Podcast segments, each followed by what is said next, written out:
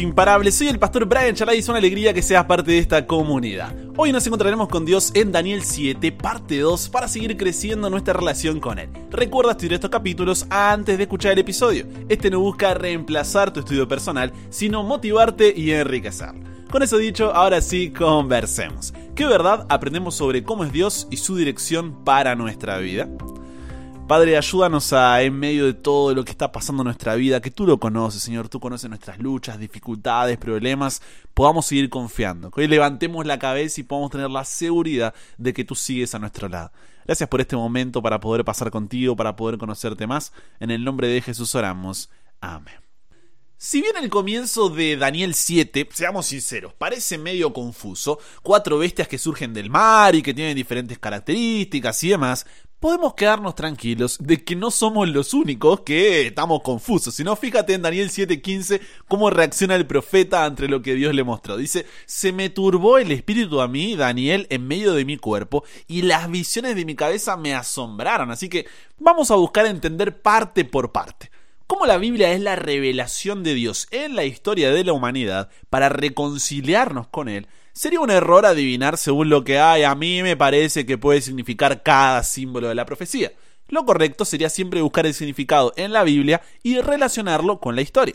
De esa forma no es una opinión propia, no podemos separar el relato bíblico de la historia, ya que la Biblia nos muestra a Dios actuando en la historia y no fuera de ella. Hasta ahora Daniel capítulo 7 es una ampliación de lo que fue Daniel capítulo 2. ¿Por qué digo esto? En Daniel 2, Dios reveló la historia a través de una estatua de varios metales, donde cada uno de ellos simbolizaba un reino que vendría detrás de otro. ¿Te acuerdas? Veamos la comparación. La cabeza de oro que era Babilonia ahora es el león en Daniel 7. El pecho y los brazos de plata que era Medopersia ahora es el oso.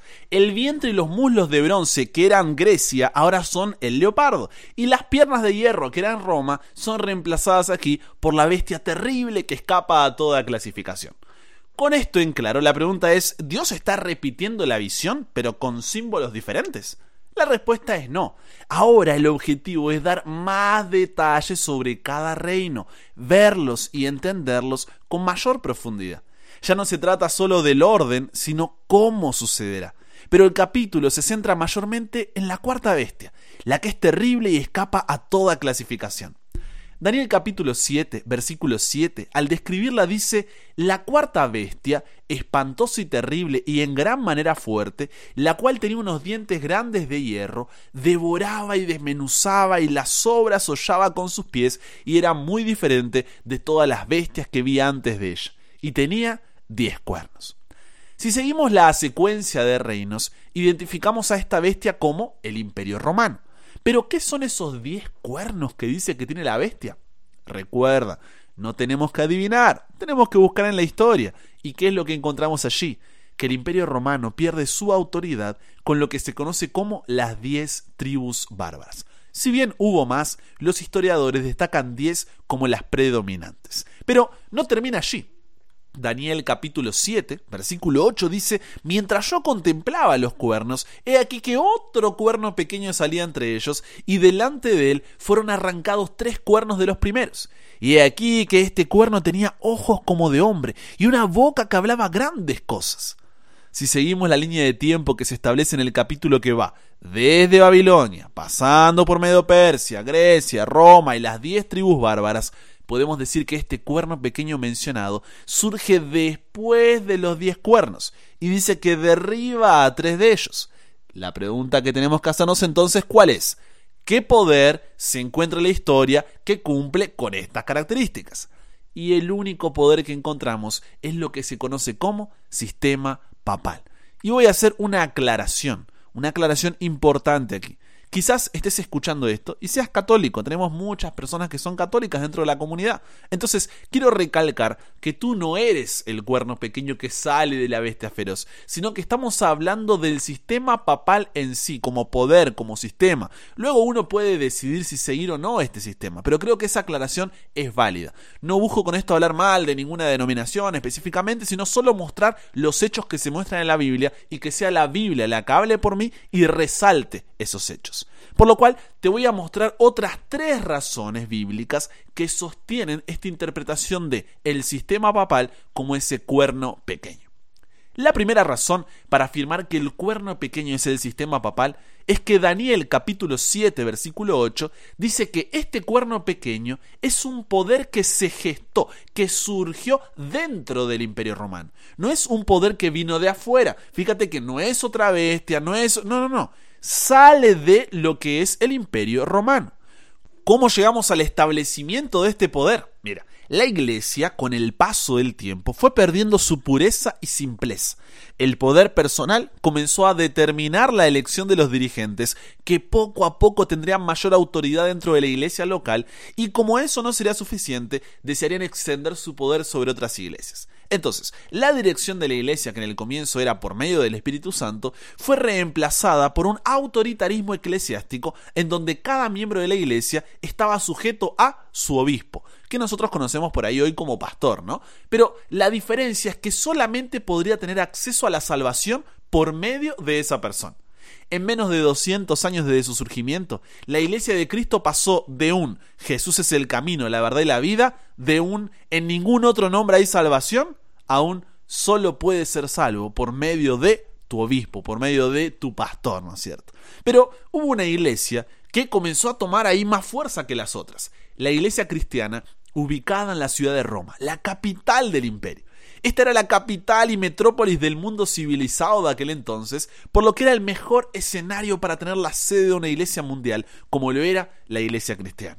Además era la única iglesia en Occidente que había sido fundada por los mismos apóstoles, o sea, era original, original. El emperador Constantino cambió la capital del imperio de Roma a Constantinopla, por lo que la iglesia ya no tenía tanta presión política y podía actuar con mayor libertad. Este emperador también unió la iglesia con el Estado e hizo de ella un instrumento político. Es decir, la iglesia que por tantos años había sido perseguida por el Estado, ahora tenía todo el poder del mismo. El emperador Justiniano apoyó fuertemente al obispo de Roma y reconoció su supremacía, es decir, que era más importante que el resto de las iglesias.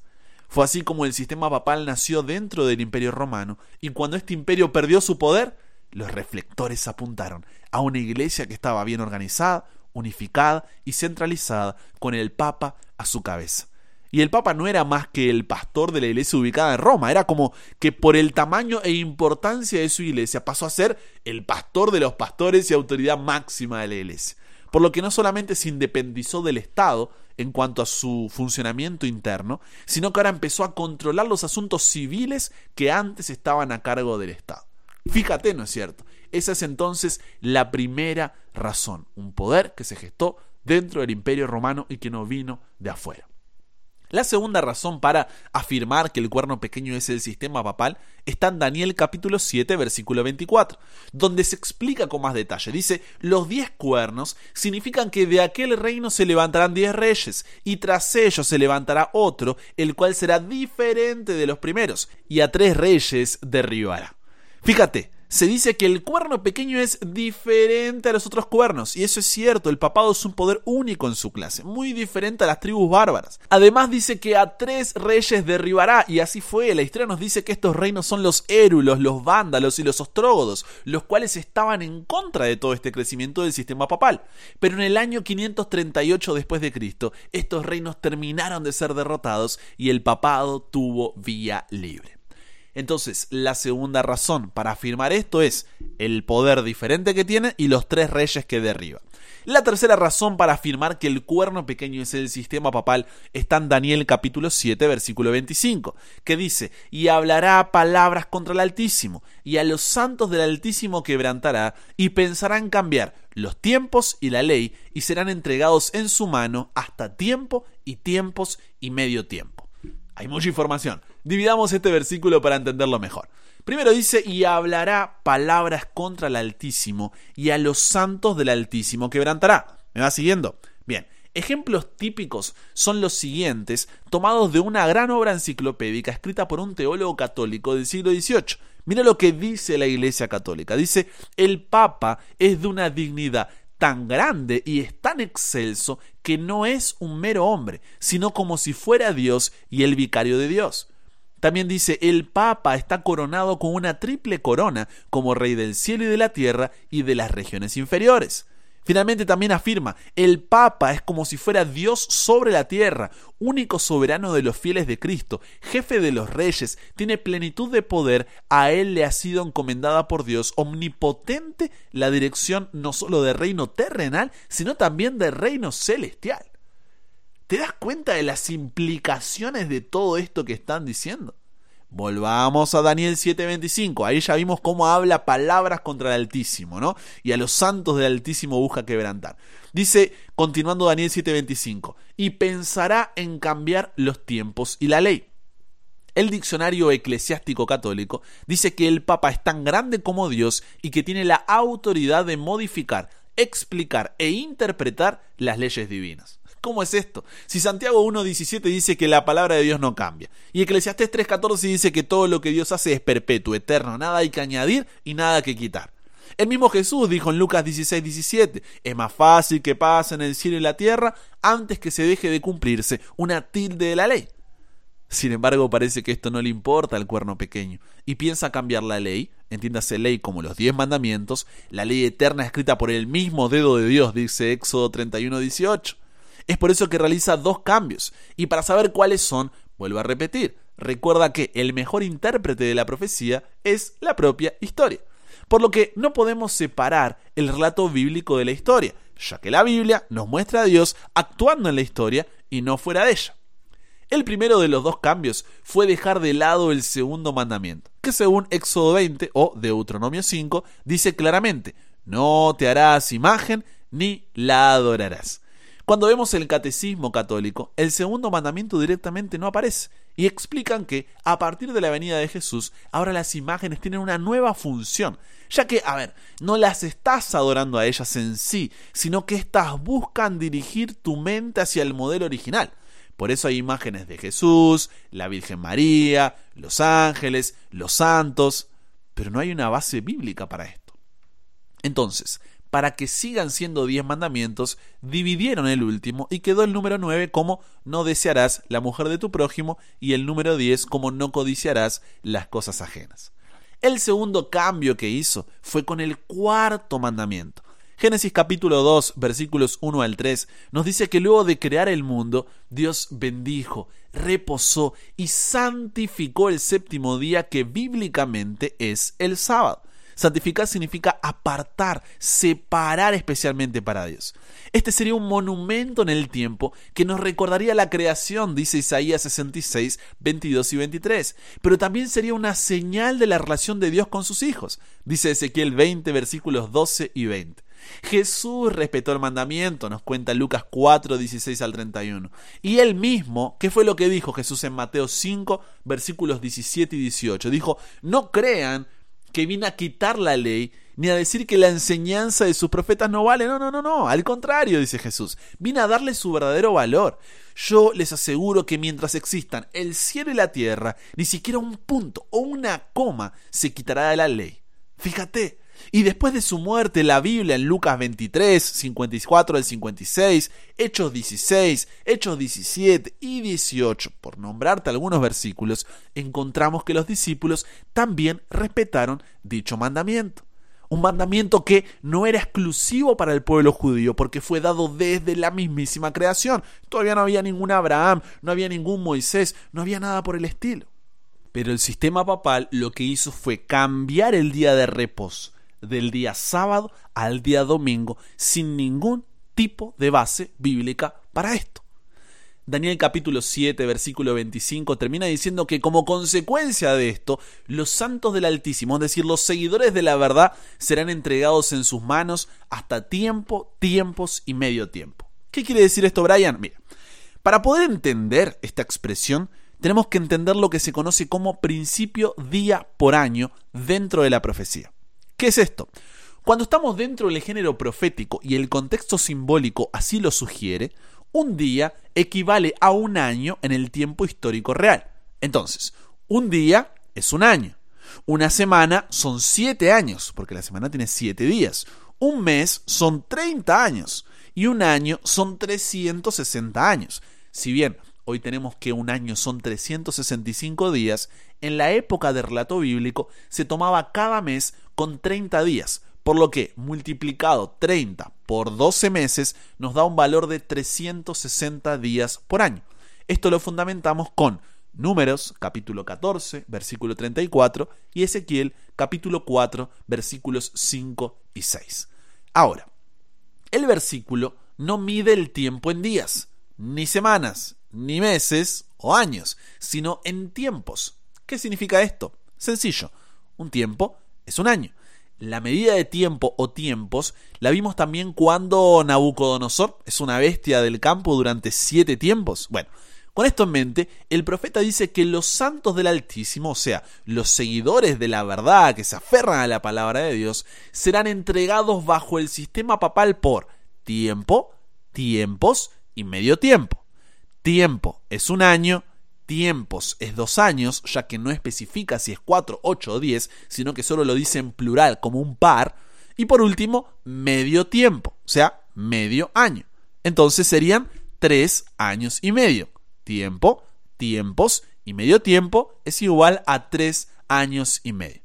Así que si un año son 360 días, dos años son 720 días y medio año, ya que dice medio tiempo, son 180 días, si sumamos todo, 360 más 720 más 180 nos da un total de 1260 días y como un día es un año, 1260 días son Exacto, 1260 años. Por lo que deberíamos ir a la historia y preguntarnos, ¿el sistema papal tuvo dominio durante 1260 años como poder? Es una pregunta bastante específica, ¿no? Para señalarnos allí quién es este cuerno pequeño de Daniel 7.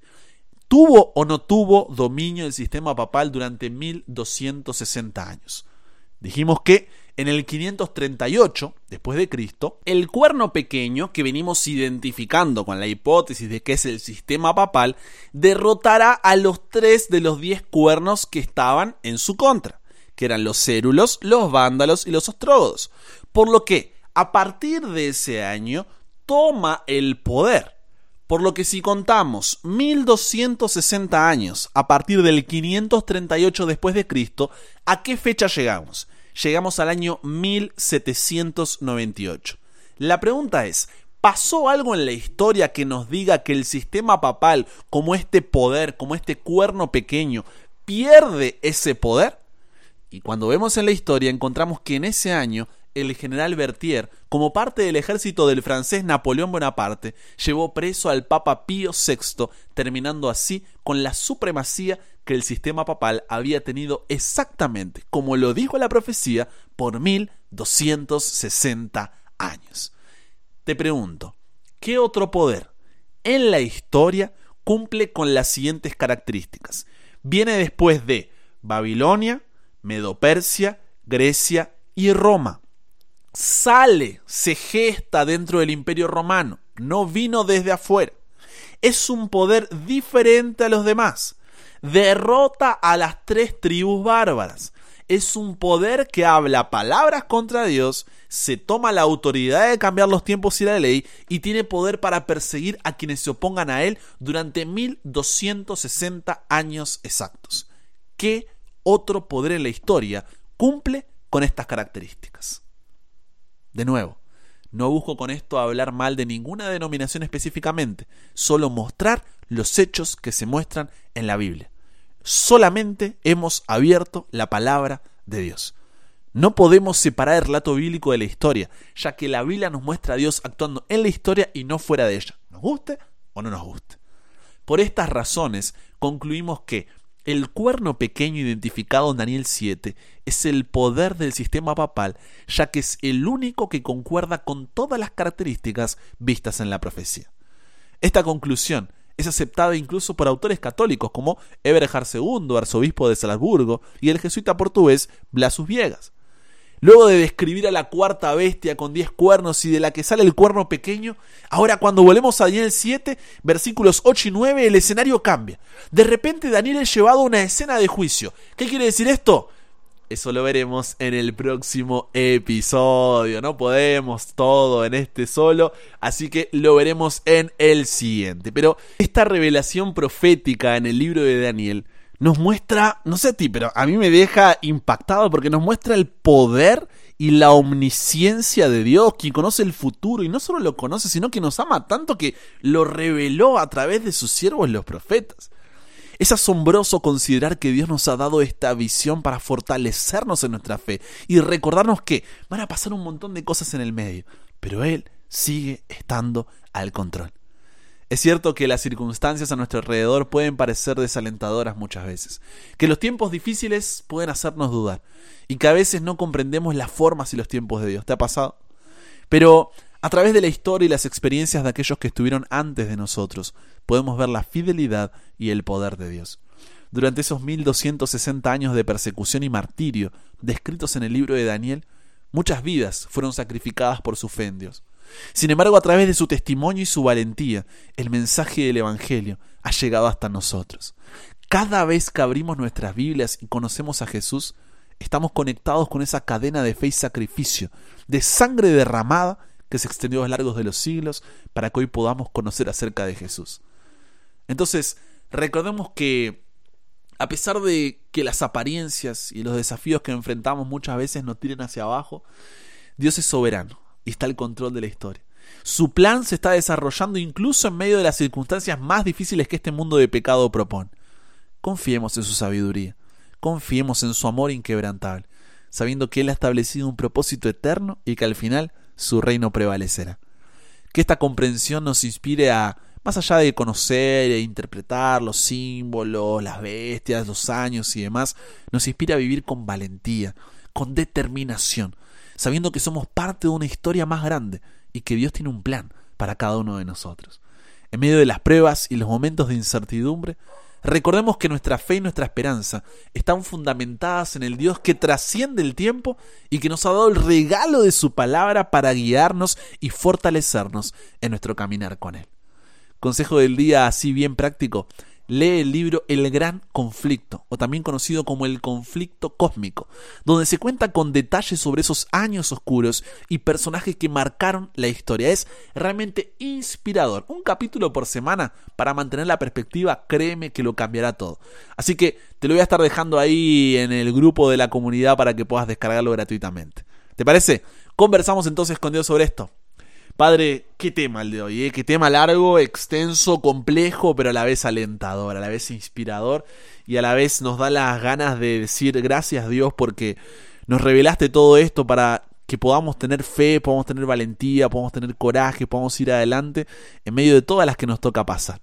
Padre, tú conoces esa dificultad, esa circunstancia, ese problema, cómo nos hace sentir.